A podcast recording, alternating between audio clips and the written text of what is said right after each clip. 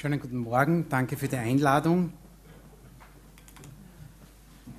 Lassen Sie mich zurückblicken. Äh, ich hatte in den letzten Jahren die Gelegenheit, als Arzt einige Höhenexpeditionen äh, begleiten zu dürfen.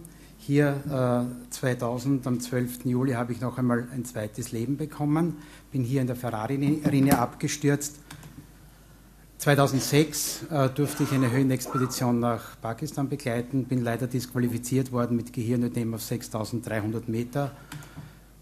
Den Berg haben wir erfolgreich mit Skitouren, äh, mit Skiern beklettert.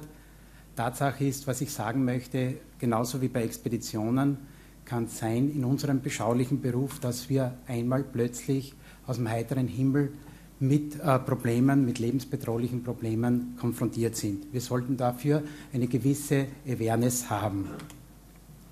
Blicken wir noch einmal zurück, 1988 im Turnus, ein Jahr im Turnus in meinem Heimatkranken, äh, Heimatkrankenhaus in der Oststeiermark. Äh, unsere Nachbarin wird eingeliefert, drucklos, Tachykard, kaum mehr ansprechbar. Ich äh, lege mit zittrigen Händen einen venösen Zugang, gebe Volumen, Cortison ein Antihistaminikum, damals glaube ich auch noch Calcium. Es tut sich nichts. Sagt der Schwester, sie soll mir ein Suprarenin aufziehen, eh nur so eine kleine Ampulle, ein Milliliter. Nehmt die Spritze in der Hand und verabreicht diese, diese, diesen Milliliter. Die Patientin wird hochrot im Kopf, äh, richtet sich auf, greift sich an die Brust, hat Bektangenöse Beschwerden und ich muss schon zum Nitrospray greifen. Gut, diese Geschichte macht Ihnen klar, auf der einen Seite eine lebensbedrohliche Erkrankung, auf der anderen Seite eine Substanz, die nicht richtig eingesetzt, äh, wenn sie nicht richtig eingesetzt wird, auch bedrohliche Nebenwirkungen entfalten kann. Die Anaphylaxie als Begriff, Phylaxis, der Schutz, die Anaphylaxie als Schutzlosigkeit, beschreibt eine bedrohlich allergische Reaktion mit einem oder von beiden, von zwei ernsten Problemen. Entweder ist das respiratorische System massiv mit betroffen, verursacht durch ein Larynxödem, durch einen Asthmaanfall mit äh, bedrohlicher Atemnot, oder es ist das Kreislaufsystem mit betroffen oder beide. Ausgelöst werden solche Anaphylaxien meistens durch Typ-1-Reaktionen, das heißt also durch IgE vermittelte Reaktionen vom Soforttyp, wobei wir, wie wir schon gehört haben, hier über IgE vermittelt eine Mast Zellendegranulation stattfindet und hier Mediatoren wie das Histamin, Leukotriene und Prostaglandine eben dieses Kreislaufversagen auslöst.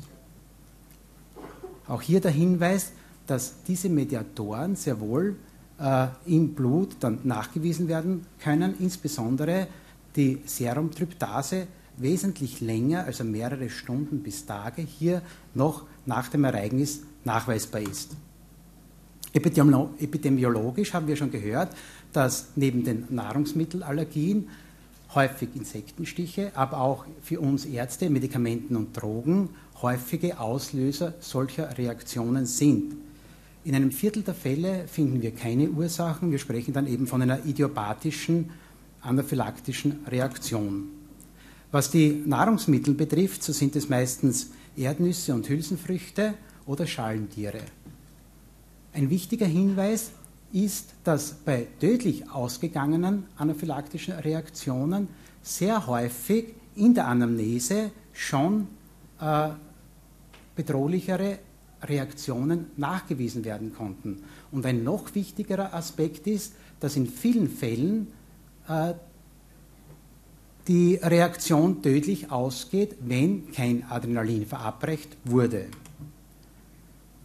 Die ersten Symptome, die bei Allergenkontakt und bedrohlichen äh, Reaktionen auftreten können, sind meistens lokalisierter Juckreiz, das heißt Handinnenflächen, Fußinnenflächen beginnt äh, zu jucken oder zu brennen, breitet sich aus.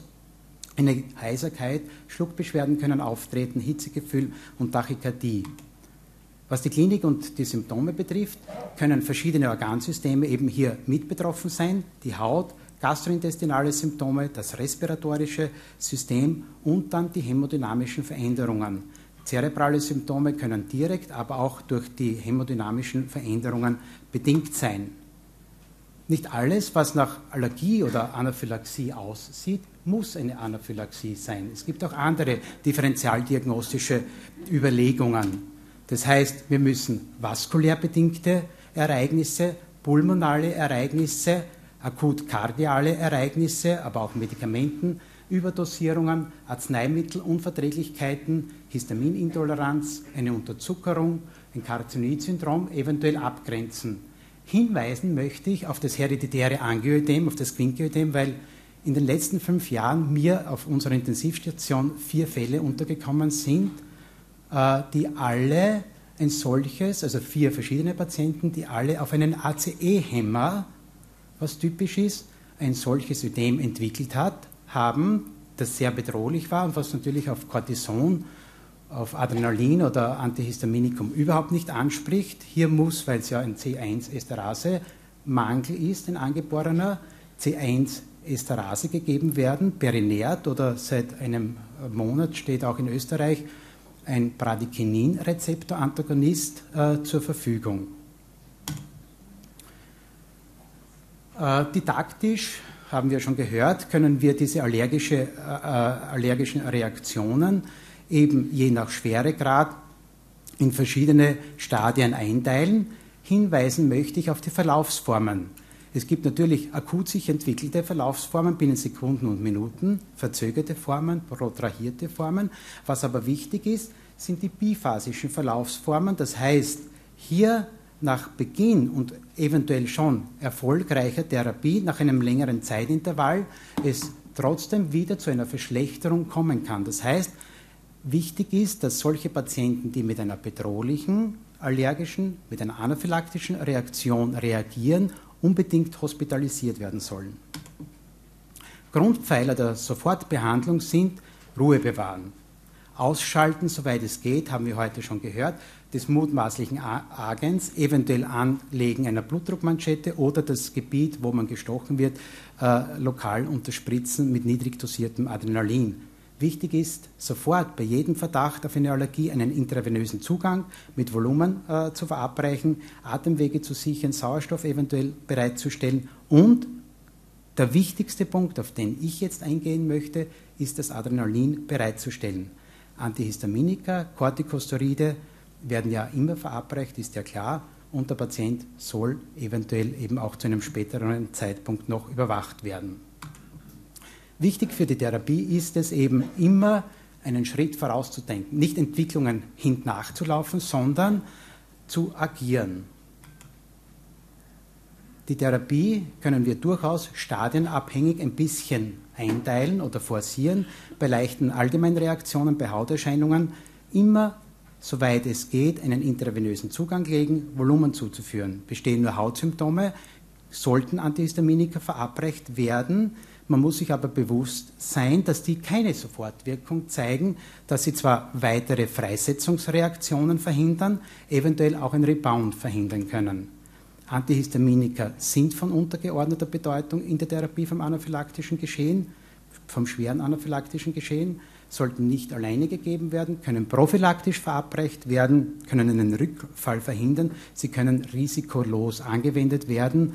Bei parenteraler intravenöser Zufuhr muss man sie nur vorsichtig verabreichen, weil man hier sonst unter Umständen einen weiteren Blutdruckabfall begünstigen könnte.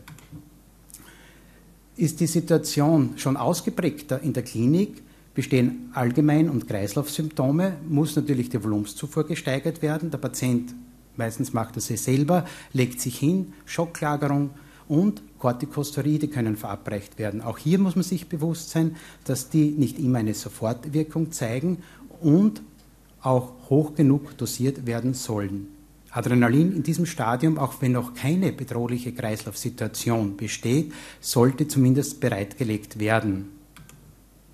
Bei den Corticosteroiden möchte ich nur darauf hinweisen, dass es hier dosisabhängige Wirkungen gibt. Spezifische Wirkung, die Hemmung der IgE-induzierten Histamin- und der Arachidonsäurefreisetzung erfolgt schon in geringen Dosen, auch bei oraler Verabreichung. Unspezifische Wirkungen, das heißt so membranstabilisierende Effekte, erfolgen erst bei höheren Dosen.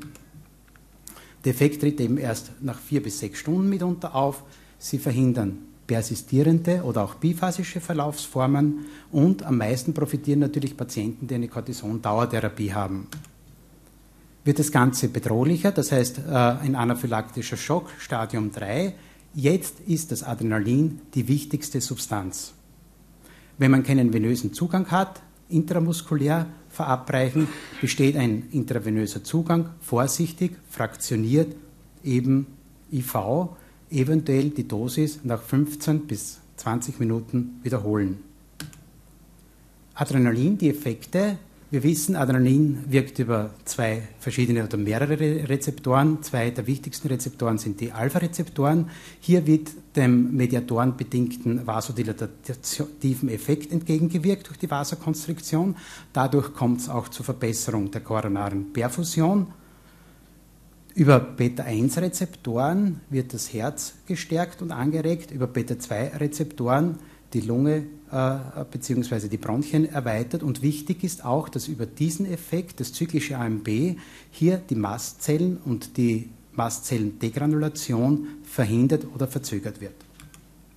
Ist Adrenalin sicher? Adrenalin sollte als First-Line-Therapie eingesetzt werden. Man muss sich aber bewusst sein, dass die falsche Anwendung, erinnern Sie sich an meinen Turnus zurück, durchaus bedrohlich und gefährlich äh, sein kann. Die häufigsten Nebenwirkungen treten eben auf bei Überdosierung, bei zu hoher intravenöser Verabreichung, mitunter bei älteren Patienten und bei Patienten mit Risikofaktoren. Tatsache ist, dass der frühe Gebrauch von Adrenalin aber eindeutig das Outcome verbessert. Es ist nicht kontraindiziert bei koronarer Herzkrankheit, auch nicht bei älteren Patienten. Hier bitte eben vorsichtiger anwenden weil gerade diese Patienten sehr wohl am meisten vom Blutdruckanstieg und von der Gegenkorrektur hier profitieren. Wie soll es verabreicht werden? Wir wissen, dass gerade in diesem hämodynamischen äh, Schocksituation die Peripherie schlecht durchblutet ist. Das heißt, bei subkutaner Verabreichung die Rezeptionsverhältnisse ganz, ganz schlecht sind. Intramuskulär natürlich eine gute Methode ist, wenn ich hier keinen venösen Zugang habe, aber trotzdem äh, Adrenalin vorhanden ist. Intravenös natürlich unter kontrollierten Bedingungen, wenn ich ein gutes Monitoring habe. Intravenös können natürlich kardiale Arrhythmien bei zu schneller Verabreichung, bei zu hoher Dosierung äh, ausgelöst werden, soll aber trotzdem äh, gegeben werden intravenös, wenn die IM-Applikation nicht erfolgreich war. Zur Dosierung. Hier ist es eben so, dass intramuskulär appliziert werden kann in einer Dosis von 0,3 bis 0,5 Milligramm. Vom Epipen oder Anapen wurde schon gesprochen. Der hat die Kinderdosis, äh, die Kinderdosis liegt bei 0,15 Milligramm. Der erwachsene Pen hat 0,3 äh, Milligramm. Äh, in unserem Bereich, also im niedergelassenen Bereich, gibt es das Suprarenin das ist 1 zu 1000 verdünnt. Ein Milliliter ist ein Milligramm. Das sollte man auf jeden Fall für dieses Geschehen verdünnen, das heißt auf 10 Milliliter verdünnen. Dann haben wir eine 1 zu 10.000er Lösung. Und wenn ich das jetzt da vergleiche mit 0,3 Milligramm, müsste ich hier, also 0,3 bis 0,5 Milligramm, müsste ich von dieser verdünnten Lösung 3 bis 5 Milliliter verabreichen. Das gleiche ist, hier habe ich schon eine 1 zu 10.000 verdünnte Lösung, das ist das spritzfertige L-Adrenalin. Das ist auf, sind 2 Milligramm drinnen, das sind 20 Milliliter. Das heißt, das entspricht zwar der doppelten Menge, aber der gleichen Dosis. In der Arztpraxis ist es eben so, im Krankenhaus hier, wenn man intravenösen Zugang hat, bevorzuge ich auf jeden Fall die intravenöse Applikation, weil hier eine schnelle Wirkung gegeben ist und die Dosis individuell angepasst werden kann. Der EpiPen wurde schon erwähnt, weil er einfach mitgenommen werden kann weil er schnell verabreicht werden kann und über den äh, Autoinjektionsmechanismus auch eine konstante Wirkstoffmenge abgegeben werden kann. Wichtig ist nur, dass sowohl der Patient als auch der Arzt die Anwendung kennt. Das ist oft das große Problem. Das heißt, man muss das mit dem Patienten durchaus wiederholt üben, die Schutzkappe abziehen äh, und dann im Oberschenkelbereich aus ca. 10 cm Entfernung äh, lateral vom Oberschenkel einstechen und dann, wichtig ist es, nicht sofort mit äh, dem EpiPen weggehen, sondern das durchaus 10 Sekunden einwirken lassen, eventuell sogar noch einmassieren. Meine Zusammenfassung. Anaphylaxie ist eine lebensbedrohliche Reaktion. Frühere Verläufe erlauben keine Vorhersage über spätere Reaktionen. Intramuskuläres Adrenalin ist First-Line-Therapie. Bitte nicht vergessen, intravenöse Abgabe natürlich bei Persistenz oder Kreislaufversagen. Wir sollten alle ein Bewusstsein für solche möglichen Reaktionen haben, egal wo wir tätig sind. Wir sollten nicht Entwicklungen hintnachlaufen, sondern sie im Vorhinein abschätzen können, das heißt agieren und nicht nur reagieren und rechtzeitig, zwar vorsichtig, Adrenalin sehr wohl einsetzen. Alles klar?